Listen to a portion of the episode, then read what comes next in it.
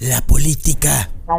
La política es el balance entre los que quieren entrar a ella y aquellos que no se quieren ir de ella. La política es al principio el placer más culposo que existe.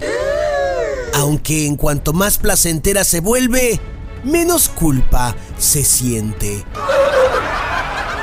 Para el político mentir no significa mentir, significa sobrevivencia.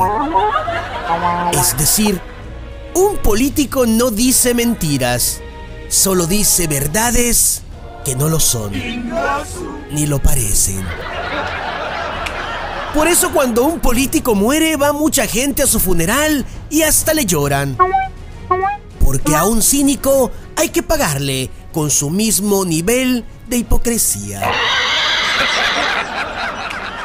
La verdad, no me gustan los chistes políticos, porque muchos chistes políticos han terminado siendo elegidos.